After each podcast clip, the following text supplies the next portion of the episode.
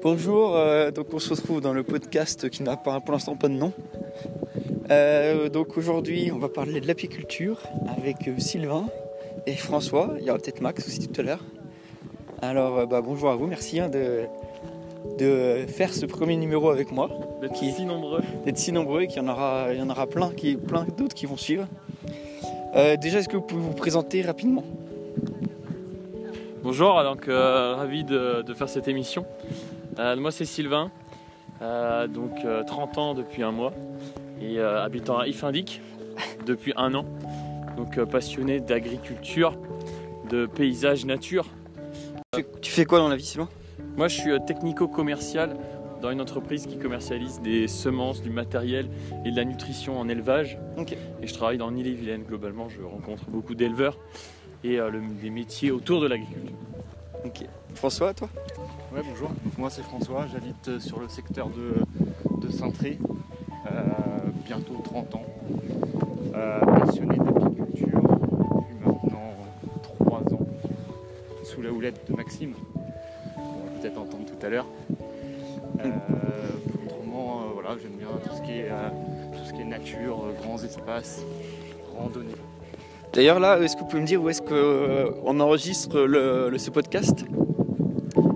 On est en plein milieu du Cantal, proche du Puy-Marie, sur une randonnée qui nous mène euh, dans, dans la neige pour euh, tester un nouveau prototype de luge Ok. Bon, merci François, t'as parlé d'apiculture, ça tombe bien vu que c'est l'épisode, euh, ça va être, c'est l'épisode d'aujourd'hui. comme par hasard. Alors, euh, est-ce que vous pouvez me dire, euh, François, comment t'as découvert la- l'apiculture et qu'est-ce qui t'a motivé à te lancer là-dedans? Euh, bah, en fait, euh, moi, c'est mon, euh, mon père euh, pour sa retraite et il voulait, il voulait se mettre à l'apiculture.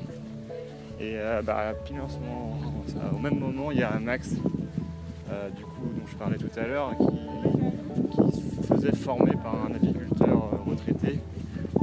Et du coup, bah, c'était le bon moment pour, pour s'y mettre. Et euh, on a fonctionné en binôme comme ça.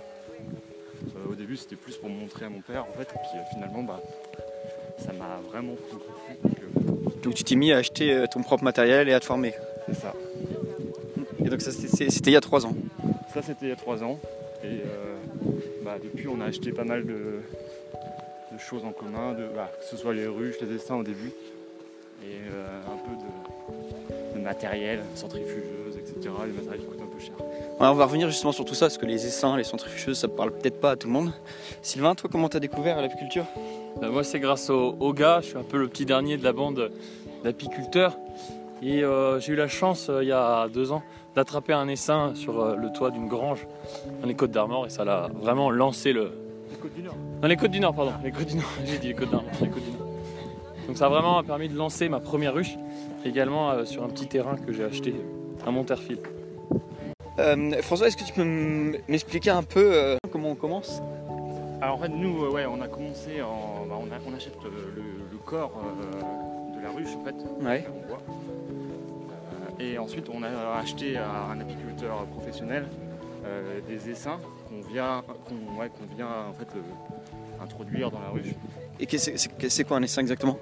Alors un essaim, c'est euh, un, c'est un ensemble d'abeilles, donc environ, on va dire 20 000 abeilles, euh, avec une reine, le plus important en fait, qui est une reine. Et euh, bah, l'essaim, en fait, c'est l'ensemble, c'est le, colonie, ça fait, ouais, c'est la colonie d'abeilles, et euh, ça ne fait, ça ne fait qu'un dans. Et ça se présente comment ça C'est euh, dans une. euh, comment ça, je sais pas comment ça se transporte. Ça, ça- parce que ça a fabriqué un sorte de nid, un essaim. C'est comment ça marche? En fait, dans la ruche, euh, on met des cadres, euh, des cadres en bois mobiles. Ouais. Euh, dans ces cadres, il y a des, euh, de la cire. qu'on- on leur, au début, on leur met juste un, un- comment dire, une feuille de cire pour les aider à construire euh, des cadres de cire sous forme L. Après, c'est elles qui font le boulot, qui construisent les, les alvéoles et qui stockent euh, bah, toutes sortes de choses dont elles ont besoin, c'est-à-dire euh, le miel, bah, le nectar, le miel, leurs, œufs, donc ce qu'on appelle le couvain, et aussi le pollen, c'est leur source en protéines. Quand on va chez l'apiculteur pour récupérer notre essaim, lui il a mis ça, l'essaim dans une petite ruche qu'on appelle une ruchette, Ok. et nous on vient avec notre ruche vide Ok. Et tu mets la Et petite ruche dans la. et on transvase les cadres Ah d'accord, c'est ça, donc c'est les cadres. Les cadres avec, avec les abeilles, le miel, un peu de couvain et du pollen dans nos ruches. Et puis bah là ça y est, ça commence, c'est parti, ça commence, euh, bah, c'est le début euh, Je mettrai des photos de tout ça d'ailleurs. en-. Je mettrai des photos de tout ça pour qu'on pour qu'on visualise un peu. C'est vrai que le podcast c'est intéressant, c'est sympa, mais c'est bien de voir un peu de quoi on parle. Euh, et du coup, les différents rôles, Sylvain, est-ce que tu peux enchaîner sur les, les différents rôles? Il y a la reine, les ouvriers, les ouvrières, il y a celles qui refroidissent la ruche aussi. Il y a, il y a plusieurs rôles comme ça. Bah après, il y a les, les abeilles enchaînent différents rôles. Ah oui, c'est pas une abeille un rôle. C'est ça, hein, François Ils enchaînent les rôles. Ouais, dans, dans sa vie, euh, en fait, euh, l'abeille elle peut avoir, euh, je sais plus, c'est en 7 à 11 rôles en fait, différents. Donc elle va pas forcément avoir tous les rôles, mais globalement elle va essayer, ouais, va essayer de passer pratiquement par tous les stades. quoi. Quand elle, au début, quand elle naît, bah, euh, elle est plus à l'intérieur de la ruche, elle fait tout ce qui est euh, euh, ventilation de la ruche. euh, après, elle passe par le stade, elle nourrit les larves, nettoyage. Après, elle devient un peu gardienne de la ruche à l'entrée, En cas d'attaque de en frelons, cas d'attaque, ou même pour nous, les apiculteurs. on- Ah oui. Et ensuite, elle, elle finit sa vie par être euh, butineuse. Ah oui, c'est la fin de, la fin de sa vie. Il y a même le rôle d'aller chercher de l'eau, il me semble. Ok. Ouais, donc, euh, Et le rôle de la reine? Et, et aussi, il y a le rôle des mâles, enfin, il y a les mâles aussi, qui sont aussi moins nombreux que les femelles, que les abeilles, et qui n'ont pas de rôle particulier dans la ruche, mais qui vont avoir juste un rôle de fécondation de la reine. En dehors de la ruche. Tout ça, En dehors de la ruche, ah oui. Pas toute la saison, ils sont là de, pendant 3-4 mois. quoi. Ils sont là de- d'avril à. Dans la ruche. Dans la ruche, ils sont là d'avril à juillet, août peut-être. Et ils ont, ouais, ils ont pour but uniquement un rôle de fé- fécondation. Ils se font chasser même euh, à la fin. Parce qu'ils consomment des ressources, quoi. Voilà, c'est c'est triste, mais c'est la vie de la colonie avant la vie individuelle. Au bout d'un moment, déjà, elles pondent plus de, les abeilles ne pondent plus de cellules de mâle. En fait, il y a une- les abeilles choisissent de pondre euh, des cellules d'ouvrières, euh, des abeilles femelles ou des abeilles de mâle à un certain moment de l'année.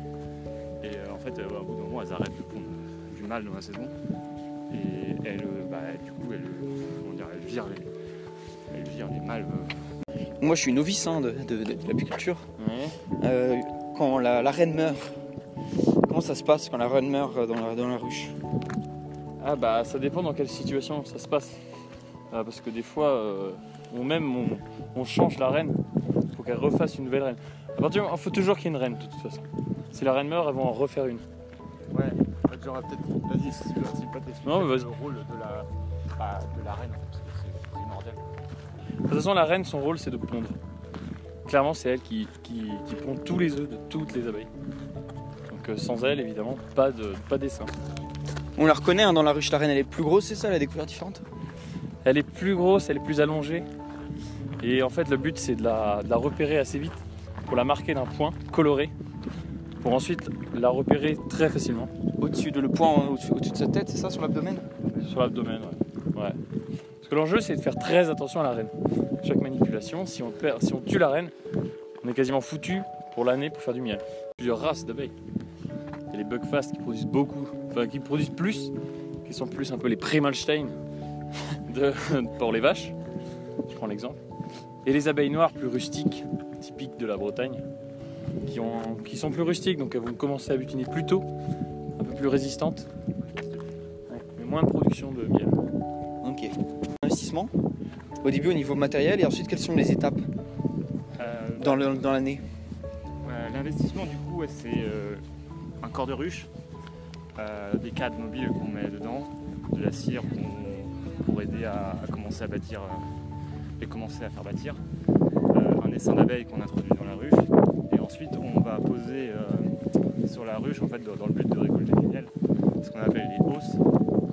Et euh, bah, les hausses, c'est le même fonctionnement que le corps de la ruche, sauf que normalement, elles sont censées y mettre que du miel à, diffé- à différentes périodes de l'année, mais quand bah, chez nous c'est au printemps, partir du printemps jusqu'au jusqu'au mois d'août, et c'est ça qu'on va récupérer, qu'on va récolter, pour, euh, bah, qu'on va récolter et mettre, euh, bah, mettre, en, mettre en pot. Euh, Bon, écoute, J'arrête là pour ça Non, mais après, j'ai oublié plein, on a oublié plein de trucs, mais. euh, ouais, Mais c'est pas grave, ça fait un entraînement. Est-ce que j'arrête et je, je regarde le son commencer avant Vas-y, ouais, ouais.